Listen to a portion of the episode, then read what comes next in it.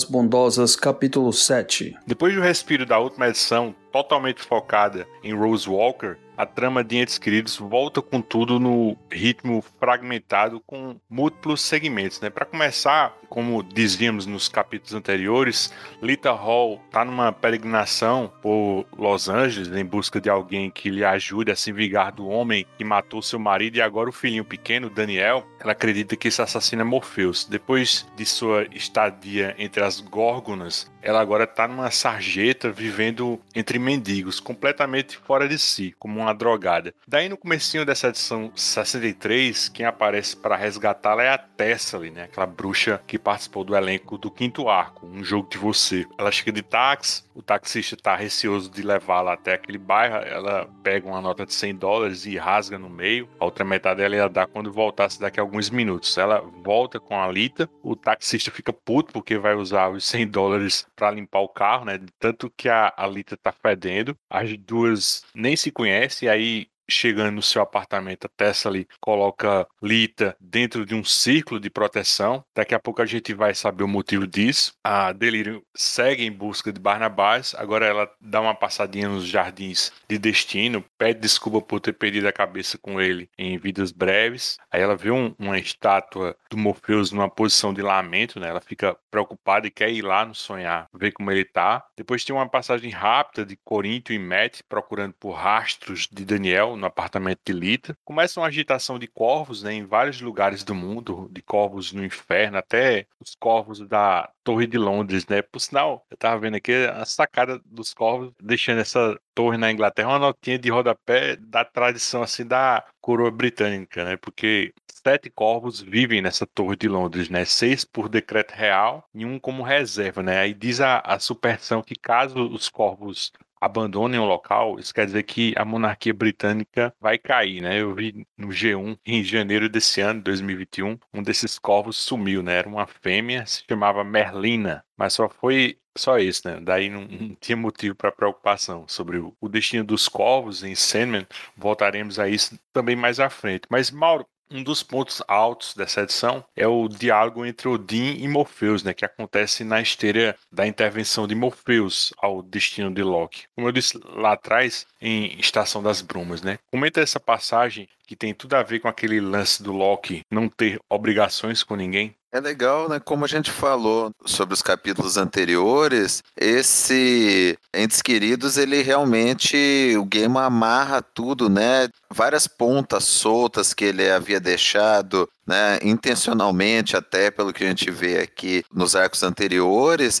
E se for ver com cuidado, ele passa por tudo, né? Por todos o. Ainda que às vezes meio superficialmente, mas ele passa por todos os arcos anteriores, por personagens, referências, então é bem legal. Essa ida do Odin para tirar satisfação com o Morpheus é bem interessante. Você vê, né, que o Odin ele tá meio decadente aí tal, tossindo sangue, ele chega cheio de banca para cobrar o Morpheus por ele ter ludibriado o Odin, né, lá no finalzinho da Estação das Brumas. Na verdade, né, quem tinha enganado primeiro era o Loki, né, mandado aquele outro deus no lugar dele, mas o, o Morpheus descobriu e não falou pro Odin, né? Ele deixou lá uma projeção, uma ilusão no lugar do Loki e o Loki foi sair para a Terra e fez o que a gente, que a gente viu que ele fez né, na, nas edições anteriores desse arco. E é interessante que o Odin ele deixa bem evidente isso, ele joga na, na cara do Morpheus. Olha, se,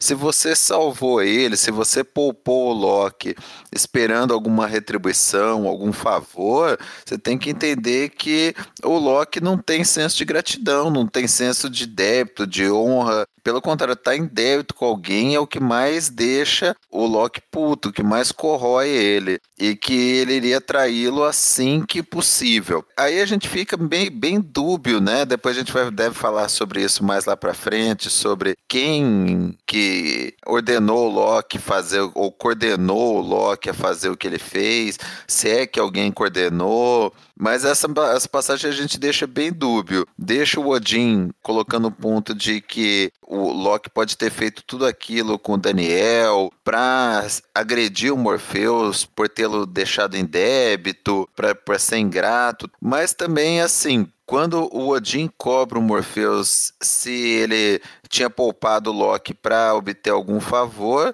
o Morpheus fala algo assim. Então isso aí vai ser relevante lá para frente, até para conclusão que cada um for dar para esse arco. Vocês entenderam esse trecho em que o Odin diz que dentro de muito em breve assim o corvo hospedeiro irá ao sonhar? Vocês sabem o que é esse corvo hospedeiro? Eu procurei na internet, mas eu só achei uma info de Resident Evil. Não tem nada a ver. Viram alguma coisa sobre isso? Não vi, não. Também não achei nada. Pois é, bicho. Eu até procurei esse corvo hospedeiro. Eu, porra, não tinha entendido isso. Eu até pensei isso. Não, será que é aquele Hugin e Moonin, né? Não sei. Se era um presságio que eles iriam lá no, no sonhar, né? Mas eu confesso que eu não peguei essa referência, né? Realmente também não, não achei nada de hospedeiro corvo o Corvo Hospedeiro e me bateu aquela coisa assim, né? Ei, é Panini. e eu dei uma olhada aqui no original e o Odin fala The Raven Host host, H-O-S-T, que pode ser hospedeiro, anfitrião, enfim, aquele que recebe, né? Ou pode ser, tá se referindo ao encontro dos corvos em si, né?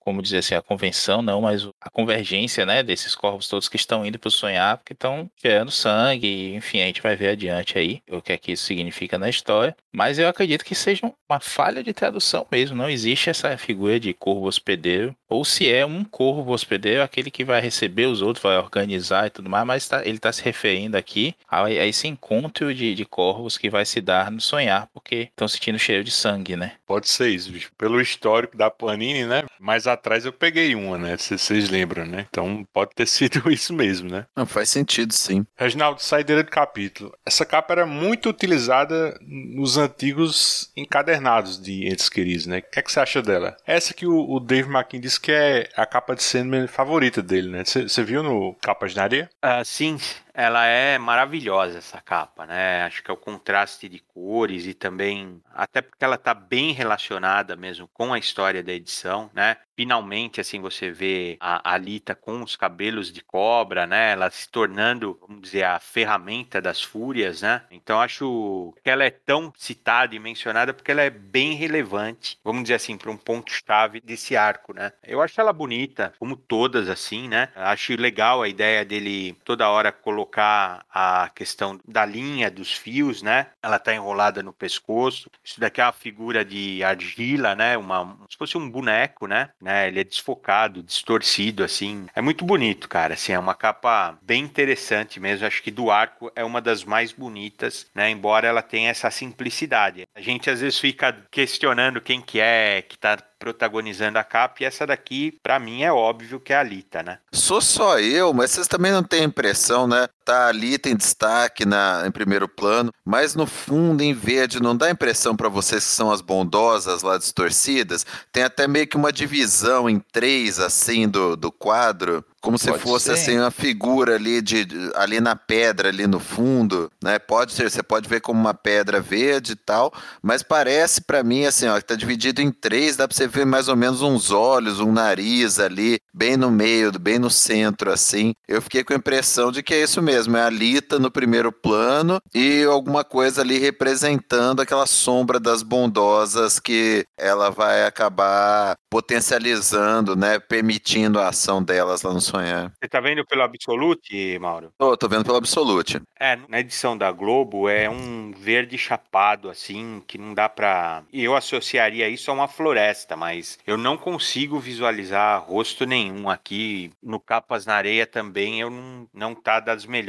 impressões, assim, a ponto de eu identificar. Talvez em cima, né, que você tá falando? Isso, acima dela. É. Acima dessa imagem que o Luigi colocou aqui, bem acima, como se fosse mais ou menos um rosto envelhecido. Isso, isso, isso. É um nariz e amassando o rosto ela Isso, isso. Ó, no flop ela praticamente sumiu. Eu entendi o que você tá falando. É, é- é, nas duas laterais só só tá claro a maçã e o nariz e no meio parece as três. É isso, encapuzada, não é isso? Isso, exatamente. Como se fosse ali as- nas duas laterais e no, no meio uma figura central, como se fosse uma Isso. delas, com o nariz, assim, a- uma sombra de horas amassando o rosto. Isso, isso aí.